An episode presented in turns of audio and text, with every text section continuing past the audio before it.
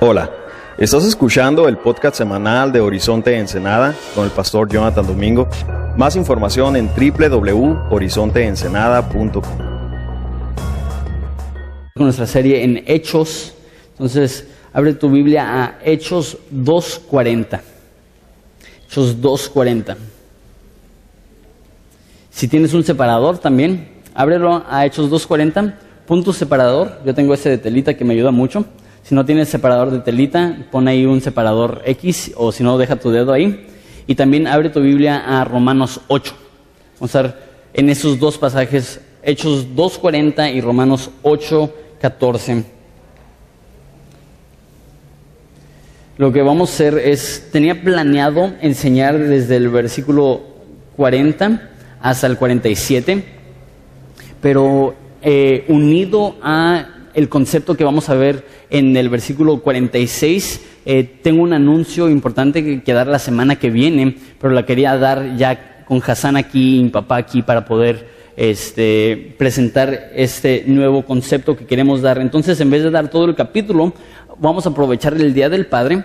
Voy a pasar unos 10 minutos hablando de lo que significa que Dios es nuestro Padre en Romanos capítulo 8 y después de ahí vamos a permitir que eso nos dirija al estudio que vamos a ver eh, este, en Hechos. Entonces, vamos a leer Hechos, perdón, Romanos 14 eh, y Romanos 8, 14 y 15. Y después vamos a hablar. Dice, porque todos los que son guiados por el Espíritu de Dios, estos son hijos de Dios. Pues no habéis recibido el espíritu de esclavitud para estar otra vez en temor, sino que habéis recibido el espíritu de adopción por el cual clamamos, Abba, Padre. Vamos a orar. Padre, te damos gracias porque tú eres exactamente eso, tú eres un Padre para nosotros. Padre, hoy podemos celebrar y recordar el hecho que tenemos eh, papás y que hemos sido criados y que hay alguien que se sacrificó mucho para que nosotros podamos salir adelante. Y ayúdanos a, celebrar eso y a felicitarles por hoy ser su día, pero no eh, nos permitas que se nos olvide que, ese día realmente se trata de ti, que tú eres el, Padre Celestial y que tú eres el Padre Perfecto, es fácil recordar a nuestro papá terrenal y olvidar a nuestro Padre Celestial. Y es fácil eh, continuar con la vida ignorando todos los regalos que nos has dado. Y tú dices claramente que todo el regalo y toda buena dádiva viene de lo alto, desciende del Padre de las luces. Entonces, todo lo bueno que tenemos es porque tú eres nuestro Padre y ayúdanos a estar agradecidos por eso. También te pido en ese estudio que nos, enseñas que nos enseñes a cómo convivir como una congregación, como una unidad. Necesitamos Padre, de tu Espíritu Santo, porque no podemos hacer eso de nuestras propias fuerzas. Entonces te pido que nos llenes a todos del Espíritu Santo y que utilices mis palabras, Padre, para transformar nuestras vidas como solo tú puedes. Y es en tu nombre precioso que pedimos esto. Amén. Entonces, como dije, porque todos los que son guiados por el Espíritu de Dios, estos son hijos de Dios, pues no habéis recibido el espíritu de esclavitud para estar otra vez en temor, sino que habéis recibido el espíritu de adopción por el cual Aquí dice, clamamos. No solamente dice clamas individual, dice clamamos todos juntos como un conjunto. Entonces es importante ver en el Día del Padre que si Dios es nuestro Padre, eso implica que los demás cristianos también tienen a Dios como su Padre, y eso implica que somos familia, que somos hermanos, y que el reconocer que tenemos un Padre en común nos permite adorar con el mismo ánimo, con el mismo sentir, sabiendo que estamos adorando al mismo Dios todos. Pero deja, deja retrocedo un poco y explico cómo es que Dios nos adopta, porque eso es increíblemente importante. Todos, todos, todos nosotros nos hemos alejado de Dios eh, por nuestros pecados. Eh, y muchas personas dicen, pero ¿cómo? la, verdad es que el pecado que cometemos no solamente es romper las reglas de Dios, eso es normalmente lo que pensamos. Si yo peco, yo voy a romper las reglas de Dios. Sí es romper las reglas de Dios, pero todo pecado, más que romper alguna regla, también es romper el corazón de Dios. Es un Padre tierno, es un Padre bueno, es un Padre que nos ha dado esto para guiarnos. Y cuando pecamos, eso lastima a Dios. Y no solamente lastima el corazón de Dios, pero endurece nuestro corazón.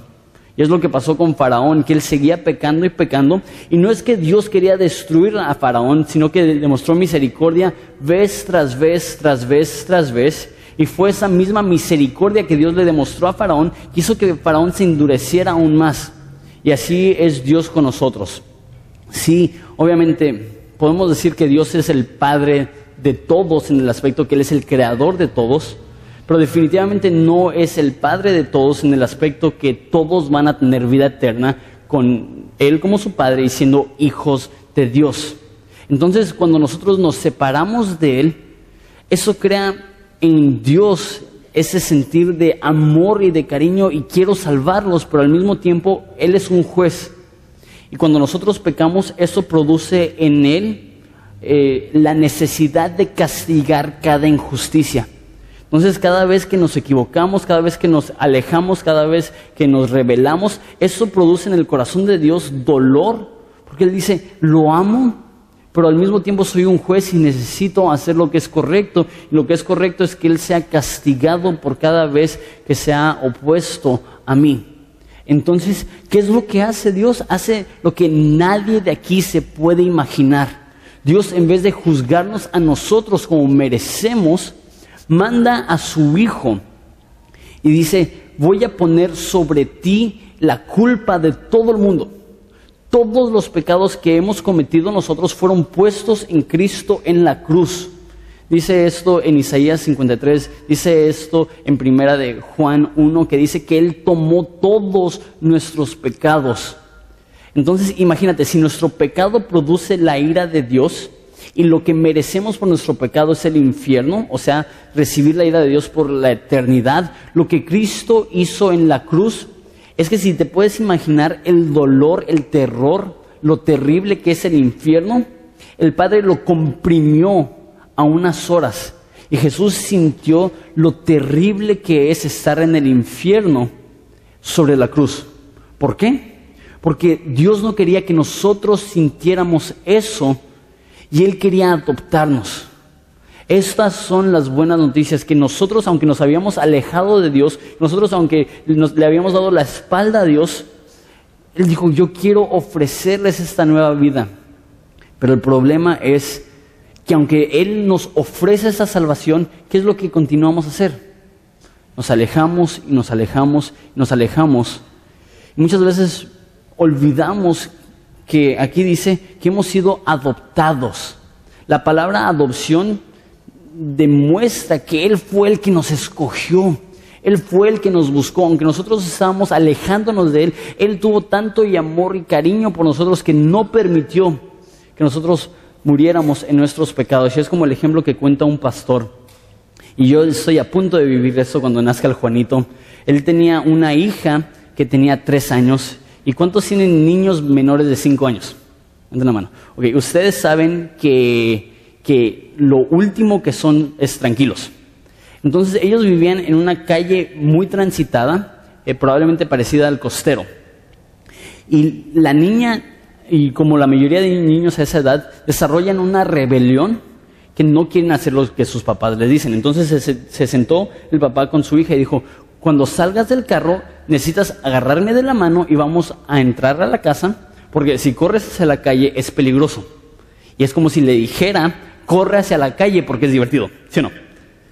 Entonces lo que hizo esta niña es que salió, del carro, vio a su papá y ¿qué es lo que hizo? Se volteó y empezó a correr. El papá tenía las bolsas, las tiran y empieza a correr tras su hija. ¿Y qué está diciendo? alto, detente, te vas a lastimar. Y esa es la imagen que tenemos en la Biblia. Arrepiéntete, es lo que está diciendo Dios. No hagas eso, te vas a destruir. Y nosotros seguimos corriendo. Y lo que hizo esta niña es que iba corriendo a la calle y había un carro estacionado y venía un camión. Entonces, por el carro estacionado, él sabía que el camión no iba a poder ver a su hija y él, sabía que porque su hija era pequeña, no iba a poder ver el camión y que ella iba a correr a la calle y ser atropellada por ese camión. Entonces él corre gritando, alto, detente, por favor, no corras. Él tuvo que llegar a la calle, él tuvo que jalar a su hija y él cuenta que eh, el espejo del carro estuvo a centímetros de la cabeza de su hija cuando la jaló y la salvó. Y eso es lo que Dios hizo por nosotros. Él vino, Él nos siguió, Él se metió a la calle. Él vino en la carne a este mundo para salvarnos, que cuando nosotros estábamos en nuestra rebelión, Él vino y nos rescató. Entonces sí nosotros respondemos en amor a Él, pero tenemos que recordar que Él nos amó tanto que Él vino en una misión para rescatarnos cuando estábamos a centímetros de la muerte cada uno de nosotros. Ahora sí, ¿eso que produce? Que no veamos el cristianismo como una forma de ser perdonados, sino como una forma de ser adoptados. Deja explico esto. Normalmente vemos el cristianismo como, ah, ok, eso es lo que hago para que Dios me perdone todas mis maldades. ¿Verdad? Entonces venimos a Dios y estamos felices con que Él diga, ok, estás bien, ya no hay culpa, ya no hay condenación, ya no hay castigo, ve y sigue viviendo como quieras. El cristianismo no solamente es perdón, es adopción. ¿Sí entienden la diferencia, no? Yo puedo perdonar a alguien y no me cuesta mucho trabajo. Si alguien, alguno de ustedes viene a mí ahorita y me insulta, eh, perdonarte no sería la gran cosa. Te perdono, sabes que no te voy a tratar mal, no te voy a regresar mal por mal. Pero que si tú me insultas, yo digo, yo te quiero adoptar como mi hijo. Déjate pongo en mi testamento, déjate doy mi carro, déjate doy mi casa. E-, eso es ilógico. Sin embargo, eso es lo que quiere Dios. Dios no quiere que solamente Él sea un ser divino, grande, y que tú seas una persona perdonada y que jamás interactúan. Él quiere que tú seas su hijo. Mira lo que dice Romanos 8:14. Eh, Porque todos los que son guiados por el Espíritu, estos son hijos de Dios. El Espíritu Santo te está guiando a ti a esto. Para guiar a alguien necesitas, más que nada, obviamente, tener un fin. Si yo te digo a ti, necesito que me des direcciones, ¿cuál va a ser la obvia respuesta que me vas a dar? O más bien pregunta, ¿a dónde quieres ir? Y si yo te digo, no sé, Tú me dices, no te puedo ayudar, no te puedo guiar, no te puedo dirigir. ¿Por qué? Porque no tenemos un fin en mente. Igual con la tecnología de hoy en día, tienes tu iPhone, tienes tu iPod, no, sé, tu computadora. No, no puedes ir a Google y decir, necesito que me demuestres cómo llegar a algún lugar si no pones una dirección clara, aquí es donde quiero ir. Entonces cuando dice que Dios nos está guiando por el Espíritu Santo a ser hijos de Dios, esta es la meta. Dios quiere que tú seas su hijo. No solamente una persona perdonada, no solamente una persona que es moral, no solamente una persona transformada. Dios quiere que tú seas su hijo. Y he compartido este ejemplo antes, pero es como una vez eh, atropellaron un perro por mi casa. Yo tenía como unos 6, 7 años y yo era un niño lindísimo, así súper tierno. No sé qué pasó. Pero de, niño veo las fotos y digo, no sé cómo, cómo hice la transición de esto a esto. Pero atropellaron a un perro y yo agarré ese perro y lo llevé a mi casa y el perro estaba feo, feo, feo, sarnoso. Parecía como, no sé, un, no sé, tan corriente así que lo tocabas y se levantaban los pelos, tenía sarna, eh, parecía, no sé, un, un conejo enorme, estaba, estaba bien raro el perro. Entonces agarré, lo cargué y lo llevé a mi casa y toqué la puerta. Abrió mi papá y yo como un niño de 7, 8 años, agarro y le hago así. Mi papá pasa como que, ¿qué es eso? Es como una ardilla mutante. Y, agarré y dice, y yo le digo, ¿no los podemos quedar? Y su respuesta fue, mejor, mejor llévalo a la iglesia. Y, de hecho fue el perro guardián de la iglesia por, por años, por como ocho años. Y muchas veces pensamos que así es con Dios, que nos encuentra todos amolados, todos despreciables, todos sucios, todos mutantes, y que llega Jesús y nos lleva a su Padre y le hace... Y está el Padre como que, ¿y dónde lo encontraste? No, pues ni modo, llévalo a la iglesia. Dios no quiere solamente perdonarte, sino adoptarte, que tú seas parte de su familia. Y sé que al decir esto, muchos de ustedes no saben qué hacer. Porque para ustedes la palabra papá jamás ha tenido un buen contexto. Un 30%, 33% de los niños hoy en día se van a acostar sin, sin un padre en casa. Que son de padres, de madres solteras o este, o de madres viudas o lo que sea. Entonces el 33% de ustedes al decir Dios es Padre, ustedes piensan en Padre y dicen, esa palabra me lastima, esa palabra me duele, esa palabra me recuerda que jamás estuvo. Y de los que sí tuvieron padres, ¿cuántos tuvimos padres ausentes físicamente ahí, pero emocionalmente en otro mundo? Enojones, frustrados, agresivos que para nosotros entraba el papá a la casa y era escondernos en el cuarto. Porque si me ve, me va a gritar. Que si prendía la tele, aguas que te metas entre él y su ídolo porque te va a sacrificar. y, y teníamos temor a nuestro padre. Y son pocos, y yo le doy gracias a Dios por mi papá. Porque yo tuve un papá que cuando veo en la Biblia que dice que Dios es mi padre, yo puedo decir, gloria a Dios. Porque si tengo un padre en este mundo que me amó así, cuánto más Dios que es perfecto. Pero reconozco que la mayoría de ustedes no es así. La mayoría de ustedes batallan mucho con el concepto que Dios es Padre. Y tienen temor. Si Dios es Padre, no me puedo acercar a Él. Pero mira lo que dice, pues no han recibido, en versículo 15, el espíritu de esclavitud para estar otra vez en temor, sino que habéis recibido el espíritu de adopción por el cual clamamos, Abba, Padre. Si tienes tiempo en la iglesia ya has escuchado esta palabra, la palabra Abba eh, es arameo y es la forma más tierna que un niño puede referirse a su papá. Entonces hoy en día sería como papito. Y es la imagen, una vez más, y, me muero de ganas por este día, que a lo mejor ustedes que tienen niños pequeños tienen esa experiencia, que tú como papá llegas del trabajo y nada más escucha a tu hija, tu hijo, que abres la puerta y ¿qué hace? Suelta los juguetes, suelta todo, sale corriendo, tú entras y te abraza la pierna. Y es que yo me acuerdo de eso, y es que, y te lleva el papá, no. Esa es la imagen que está dando. Que cuando pensamos en Dios como Padre, corremos a Él y lo abrazamos.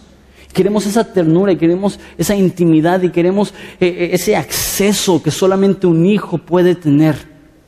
Eso es lo que significa que Dios es Padre. Y eso es algo que Dios está ofreciendo a ti. Si tú no eres cristiano, tú hasta ahorita tienes una relación con Dios de temor.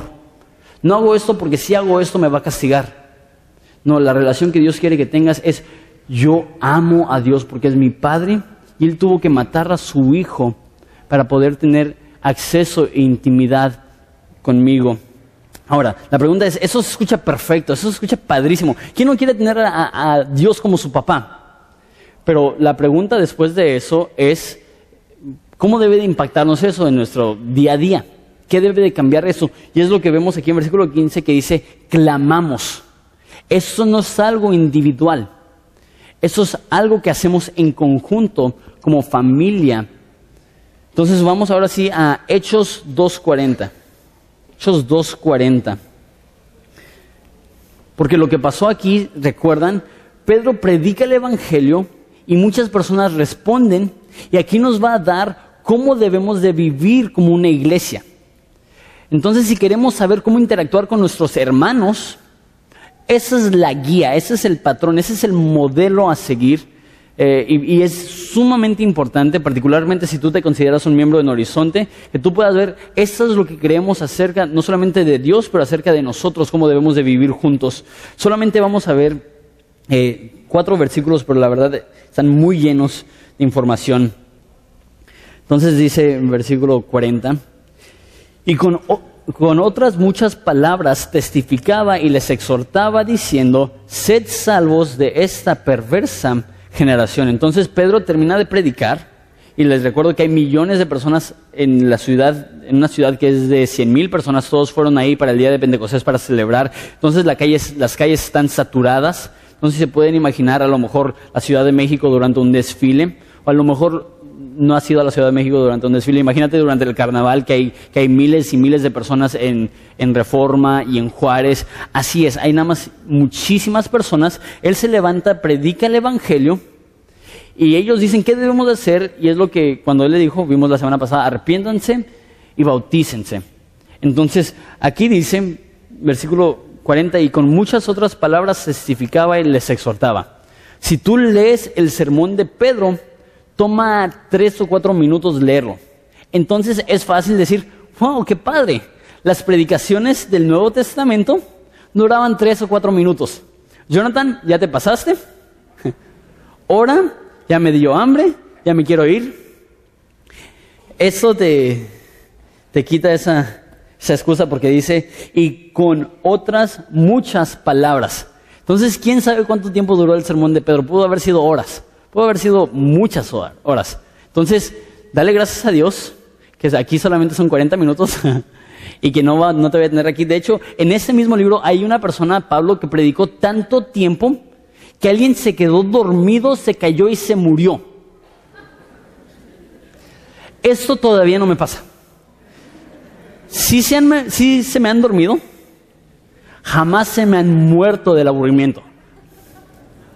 Y yo no soy Pablo, yo no los puedo resucitar, entonces no quiero, no quiero arriesgarme, entonces por eso los sermones de Horizonte son entre 40 y 50 minutos. Pero dice, les exhortaba y les testificaba con muchas palabras. Esa palabra testificar significa insistir, que él continuaba diciendo lo mismo y lo mismo y lo mismo. Y si vas a una iglesia bíblica, la verdad es que va a ser algo repetitivo. ¿Por qué? Porque es el, mismo mensaje. Cristo te ama, dio su vida por ti, puedes tener nueva vida en Él. Y sí vemos cosas nuevas, sí estudiamos más a profundidad. Pero la realidad es que el esqueleto, el contexto, lo fundamental no cambia. Y por eso dice Pablo en 1 Corintios 15, recordándoles las cosas de las cuales les predicamos.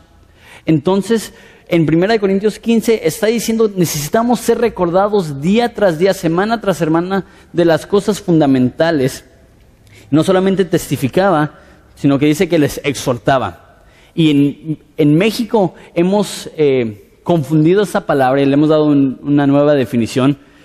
Eh, y más en círculos cristianos. Sé que muchas personas aquí no tienen mucho de cristianos, eh, pero en círculos cristianos, y lo van a notar, que cuando un pastor es regañón, o se enoja, a veces yo lo hago, se lo admito, perdónenme, pero cuando una persona eh, da un mensaje medio intenso, dicen, nos dio una buena exhortada. Porque en español la palabra exhortación es como que la forma amable de decir que nos pegó una regañada como si fuéramos niños.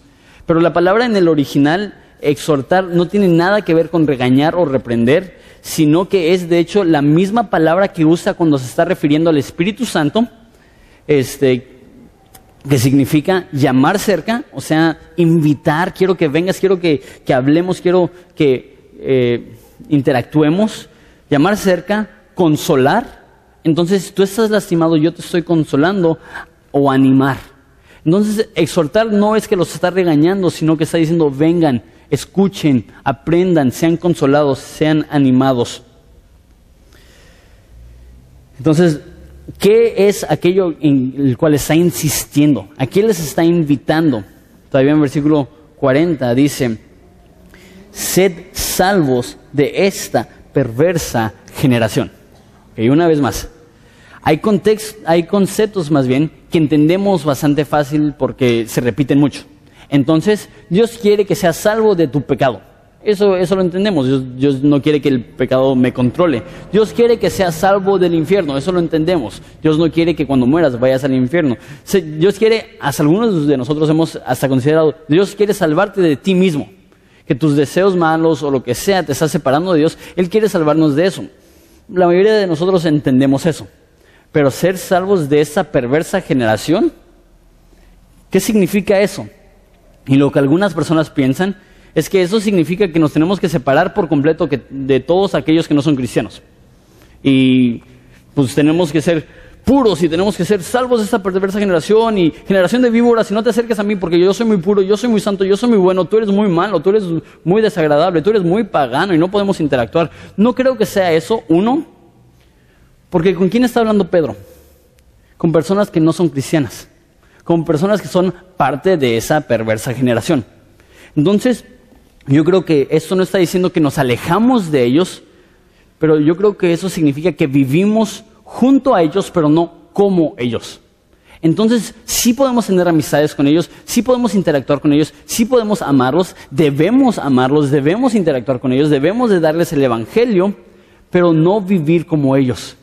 Eso se trata de ir a tinieblas sin ser tinieblas. Eso significa lo que dijo Jesús, que seamos la sal del mundo, que estemos lo suficientemente interesados o interesados en personas para compartir con ellos el Evangelio. Ser salvos de esa perversa generación no significa que descontinuamos nuestras relaciones con no cristianos, sino que descontinuamos la forma de vivir que no es cristiana.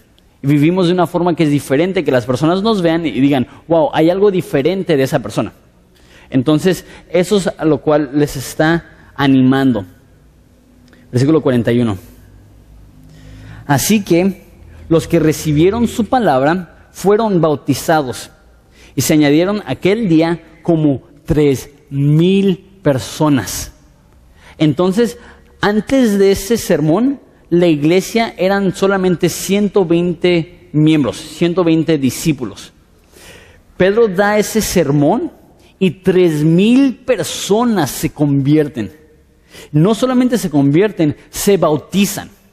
En, en ese entonces era común que la gente se bautizaba, pero solamente era cuando un gentil, un no judío, decidía adoptar la religión judía. Entonces ellos se bautizaban diciendo, yo de hoy en adelante voy a pegarme a la ley judía. Eso no es algo que practicaban los judíos. Eh, es más, practicarlo para un judío sería identificarse con los gentiles y ellos odiaban a los gentiles. Entonces, para que un judío se bautizara, era decir, yo no soy mejor que ningún gentil.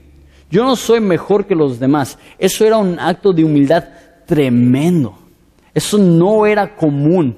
Eso era la obra del Espíritu Santo obrando en sus vidas, transformándolos. Y, otra cosa que quiero mencionar es que vemos que mencionan la cantidad de personas, y son muchas. Y hay un entendimiento falso que dice que no debemos de hablar de números. Que si alguien te pregunta qué tan grande es su iglesia, Tú no les puedes decir porque eso es arrogancia. No, pues aquí menciona los números. Antes, antes de que era una iglesia grande, decía, habían 120, se agregan 3.000 personas, son 3.000 personas. No hay nada de malo con hablar de números. No es bueno enfocarnos en los números, no es la forma que desciframos si una iglesia es saludable o no. Eh, y obviamente no queremos exagerar tampoco. Eh, me han dicho, eh, alguien me dijo, sí, a Horizonte van como mil personas.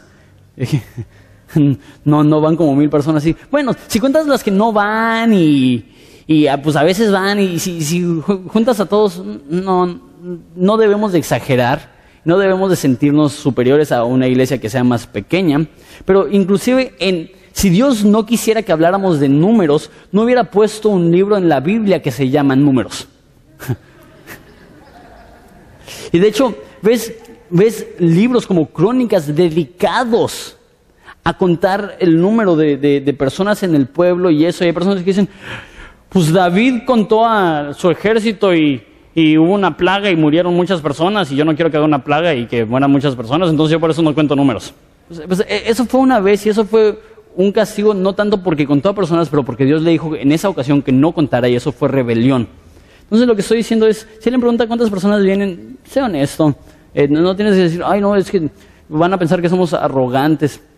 Y la verdad, yo creo que menciona la cantidad de números porque en cierto aspecto sí queremos que muchas gentes conozcan a Jesús.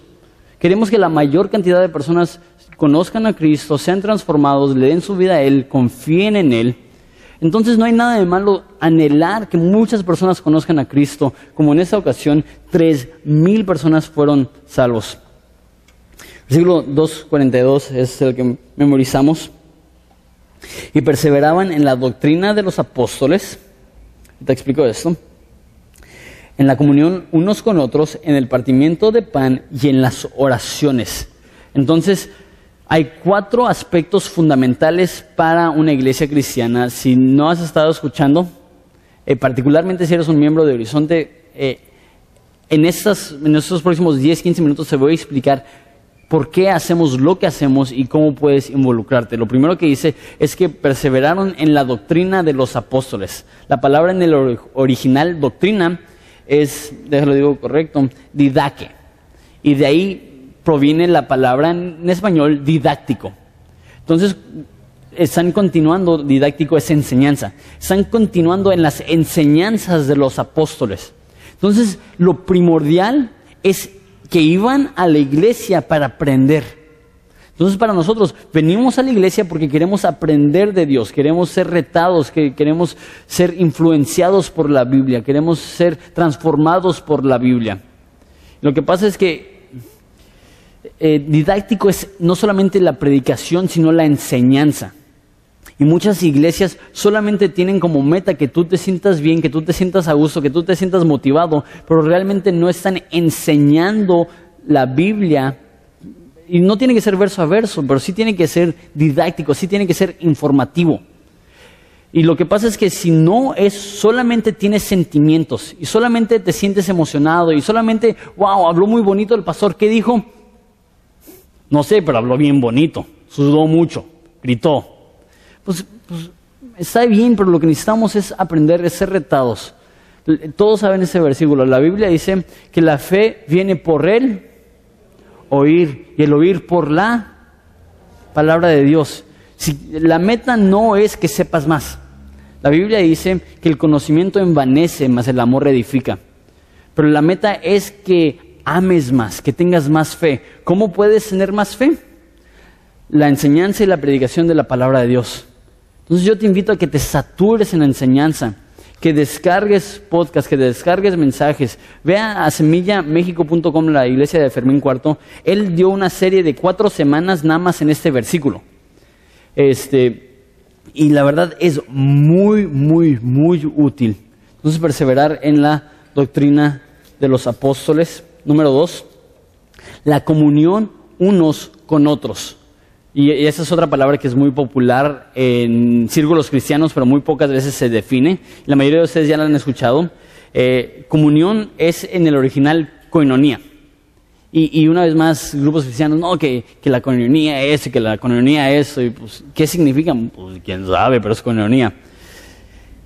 Significa literalmente ayuda mutua, participar, contribuir o ofrendar.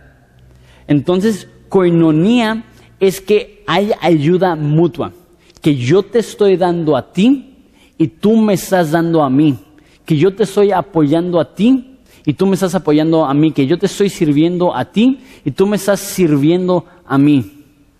Ahí les va. Esto no es fácil, porque esto indica un sacrificio personal. Es fácil decir, nadie me está ayudando a mí, nadie me está sirviendo a mí, nadie me está apoyando a mí. La pregunta es, estás ayudando, estás sirviendo, estás apoyando y esto es incómodo. Eso no es algo que viene a nosotros por naturaleza. Nadie quiere servir. Es más, pagamos a los demás para hacer las cosas que nosotros no queremos hacer. Las cosas serviciales, las cosas prácticas, las cosas pequeñas, las cosas cansadas. Sin embargo, dice que continuaron en comunión. Comunión no solamente que estaban en el mismo lugar, comunión es que ellos estaban mutuamente ayudándose los unos a los otros. Si vienes a la iglesia y no estás participando y no estás involucrado, déjate invito a que te involucres. Y eso no significa servir más, eso no significa dar más, eso significa que no se trata de venir a la iglesia, se trata de ser la iglesia. Y que si tú solamente vienes a la iglesia y nadie te conoce, vas a sufrir porque ¿qué va a pasar cuando pases por momentos de necesidad? ¿Qué va a pasar cuando se enferme tu mamá? ¿Qué va a pasar cuando se enferme tu hijo? ¿Qué va a pasar cuando pierdas su trabajo? ¿Quién te va a apoyar? Nadie te conoce. Pero si llegas, te involucras, conoces, sirves, amas, te vas a dar cuenta que el momento que pasas por dificultad vas a tener 20 personas a tu lado porque tú las has estado apoyando, sirviendo, amando. Una de las formas más prácticas de hacer esto es un grupo en casa. ¿Por qué? Porque no son 300, 400, 500 personas reuniéndose, son 3, 4, 5. Y ahí sí puedes conocerlas, y ahí sí puedes compartir, y ahí sí puedes amar, y ahí sí puedes involucrarte, y ahí sí puedes, órale, que se quedó sin trabajo, vamos a hablarle, órale, se murió su perro, vamos a comprarle otro. Órale, se, se quedó sin trabajo, vamos a ayudarle a encontrar un trabajo. Eso es imposible si solamente tenemos una reunión grande. Por eso estamos poniendo más énfasis en los grupos en casa. Y mira lo siguiente que dice. Y eso es mi versículo favorito de toda la Biblia. Por esa siguiente frase. La comunión unos con otros en el partimiento de pan. Esto significa que un aspecto fundamental de la iglesia primitiva era que comían juntos es que las personas una vez más abrían su casa y decían, vente, tengo pozole. Es bíblico. El partimiento del pan, el equivalente hoy en día es, cállale a mi casa, tengo papitas, tengo un dip, y vamos a sentarnos, vamos a hablar, vamos a platicar, vamos a convivir. Una vez más, esto es algo que se puede hacer en un grupo en casa padrísimo. Hay pocas cosas tan espirituales como tener nachos en una mano, una coca en la otra y estar hablando cosas espirituales con un hermano que amas. ¿Sí o no? Hombres, amén. Sí, ustedes saben ustedes saben que Dios los ama y por eso puso, versículos como esos en la Biblia. Es espiritual comer juntos, pero ese comer no es comer por ningún, por cualquier motivo. Cuando habla del partimiento del pan, también está hablando de participar de la Santa Cena. Y la Santa Cena en ese entonces no es como hoy en día que tienes un juguito y un panecito y ya participé de la Santa Cena. En ese entonces literalmente era una cena. Y decían, no, pues tú te vas a ir a la casa de Paquita y tú te vas a ir a la casa de Pancho y tú te vas a ir a la casa de Alberto y ahí todos van a participar de la Santa Cena. ¿Y qué era esto? En ese entonces la forma que comían es que tenían los platillos y había un pan grande principal y cada quien agarraba una porción del pan y agarraba una porción del platillo, del mole, de las enchiladas, de lo que sea, eh, o el equivalente en ese entonces, no sé qué tenían, de la comida judía, y agarraban el pan y todos comían de los mismos platos, todos compartían el pan, todos partían el pan. Y si no te gusta compartir, si eres de esas personas que te ofrecen un vaso de agua y sacas ahí el antibacterial y el trapo y antes de tomar, no te hubiera gustado en ese entonces, porque el compartir un alimento con alguien era literalmente ser partícipe de ellos, era compartir gérmenes. Ya, ya sé, asqueroso, pero en ciertos aspectos la comunión es eso. Es que estamos compartiendo gérmenes. Yo estoy sufriendo, tú estás sufriendo, hay que apoyarnos. Y lo hacían no por cualquier motivo, pero lo hacían porque Jesús dijo, partiendo el pan, ese es mi cuerpo que es partido por vosotros, hagan esto en memoria de mí. Y cuando tomaban su vinito, como era la costumbre en ese entonces, eh, eran tomen esta copa, tomen y beban esto en memoria de mí. Entonces cuando estaban juntos, estaban comiendo y estaban bebiendo y estaban celebrando, estaban diciendo, qué bello que Cristo nos amó y dio su vida por nosotros. No es comer por comer, no es comer por gula, no es comer por aburrimiento, es comer porque somos libres en Cristo para disfrutar a Cristo y para disfrutar nuestras relaciones con los demás hermanos. Hasta ahorita puedes ver eso y decir, no, pues la doctrina de los apóstoles, pues igual y me bajo un sermón, como dijo Jonathan, me bajo los sermones de semilla de mostaza.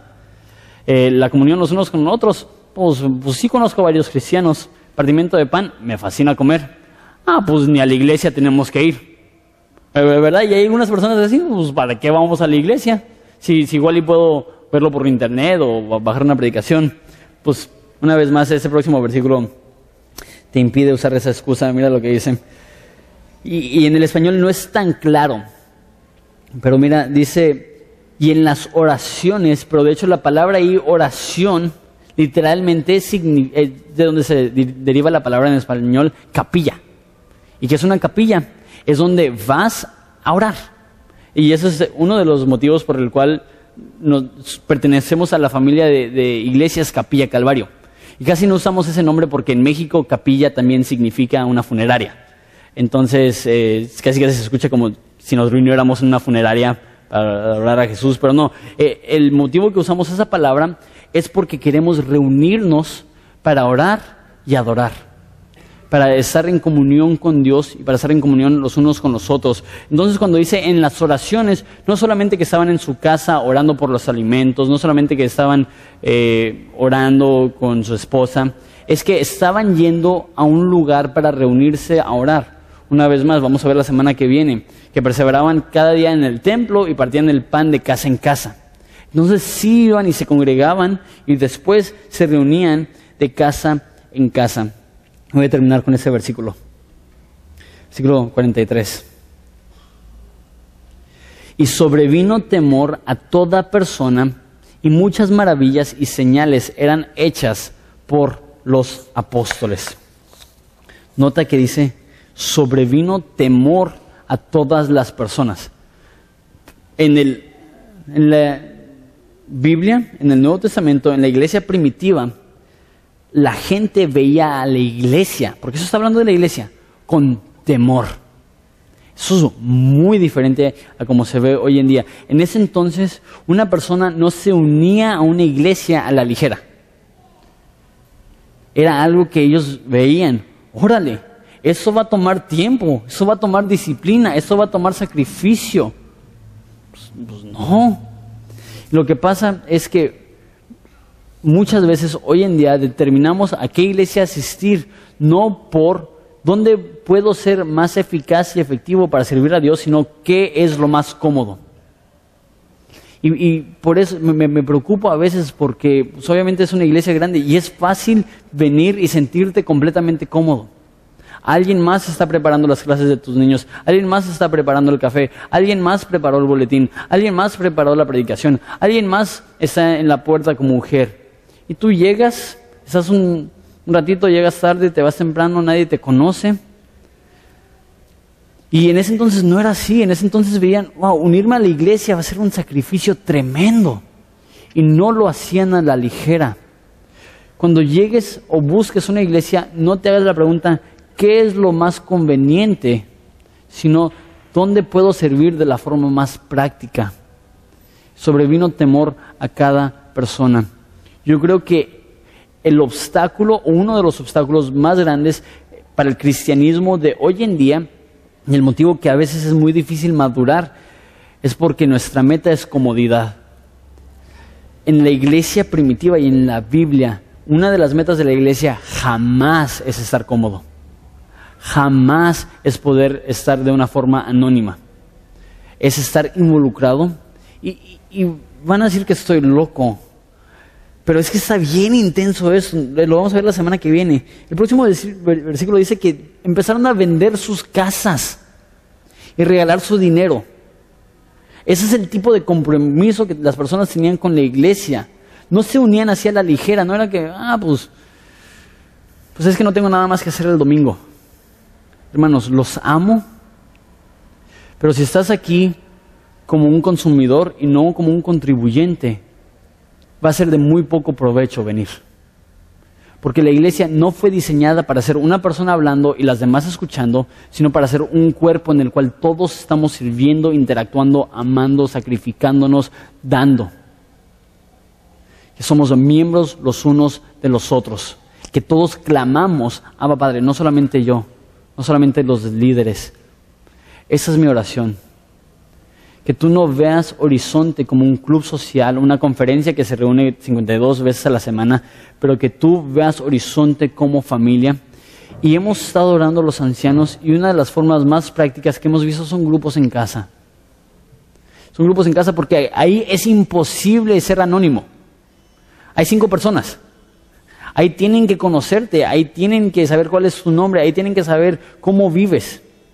Ahorita vienen y yo no sé si tú estás amando a tu esposa, yo no sé si estás golpeando a tu esposa, yo no sé si estás compartiendo el Evangelio, yo no sé si crees el Evangelio. No, no, no, no puedo tener esa, esa interacción contigo, no puedo disipularte. Entonces, como tu pastor que te ama, te pido, intégrate, busca un grupo en casa, sé parte de la familia aquí en Horizonte. Jesús no dijo, vayan y llenen un edificio, dijo, vayan y hagan discípulos. Jesús no dijo, asistan a una congregación, Él dijo, sean un cuerpo. Ya termino con eso.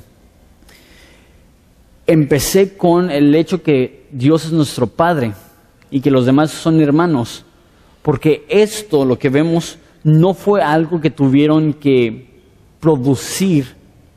No es que tuvieron un seminario de cinco semanas, ¿cómo ser una iglesia? No, pues tenemos que perseverar en la doctrina de los apóstoles, tenemos que partir el pan de casa en casa, tenemos que tener comunión, tenemos que orar. Es que esto fue el producto natural de conocer a Jesús. Entonces, no te estoy diciendo enfócate en integrarte. No te estoy diciendo necesitas hacer más. No, no me escuchen así. Si eso es lo que están escuchando, no se trata de eso. Lo que te estoy diciendo es, una vez que ves a Jesús como tu Salvador y que ves a Dios como tu Padre, el siguiente paso es ver a, los, las personas que están contigo como hermanos y querer ser parte de su vida. ¿Qué tipo de hermano no está involucrado en la vida de su hermano? Admito, es imposible. Los, los, miércoles hay peticiones de oración. Tal y tal persona, no, que le dio cáncer a mi mamá. ¿Quién es? Pues quién sabe, pues pobrecita. Imagínate en un grupo en casa, no, que le dio cáncer a mi mamá. No. Tenemos un año viéndonos todos los martes, viéndonos todos los sábados, viéndonos todos los viernes. Te amo, te conozco, me duele, déjalo por ti. ¿Cómo te ayudo? ¿Cómo te apoyo? ¿Sí ven la diferencia? Yo quiero que ustedes conozcan a Jesús. Y esto no lo digo porque quiero que la iglesia beneficie como un edificio, como una organización. Quiero que la iglesia beneficie como ustedes siendo la iglesia. Quiero que a través de esto podamos juntos ver la mano de Dios en nuestras vidas. Y, repito, esto va a ser algo natural. Mi meta es que todos podamos ser asombrados por lo bueno que es Jesús. ¿No les parece si nos ponemos de pie y oramos para terminar?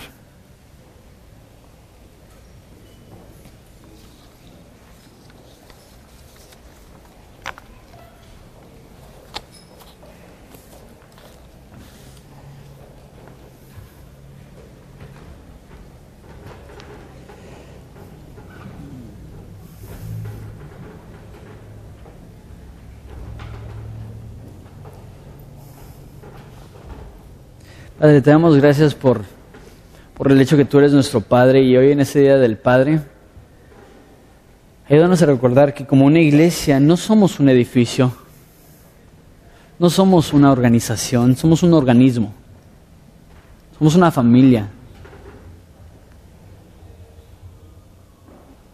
Padre, te necesitamos a ti, pero sabemos que muchas veces sentimos tus abrazos a través del cuerpo de nuestro hermano en Cristo. Sentimos tu consuelo a través de la voz de un hermano en Cristo. Sentimos tu presencia a través de la conversación con un hermano en Cristo. Padre, si, si no tenemos eso, si no tenemos estas amistades, esta familia, esa integración, vamos a pasar tanto tiempo de soledad que no, no fuimos diseñados para estar en soledad. Padre, yo sé que hay personas que aunque están en medio de cientos de personas, se sienten absolutamente solos, se sienten abandonados. Ayúdales, uno, a que sepan que tú les amas. Dos, te pido, que nos ayudes para poder demostrarles ese amor. Es difícil saber quiénes son si no se integran. Ayúdanos a ser fieles a ti, a desarrollar un sistema en el cual personas se puedan disipular, podamos conocerlos, podamos integrarlos. Te pido por los que están orando por un grupo en casa, pero a lo mejor no hay uno cerca de su casa, que nos puedan decir, no hay uno cerca, me ayuden a abrir uno, ofrezco mi casa, ayúdenme, quiero aprender a enseñar. Padre, estamos para servir, tú sabes eso.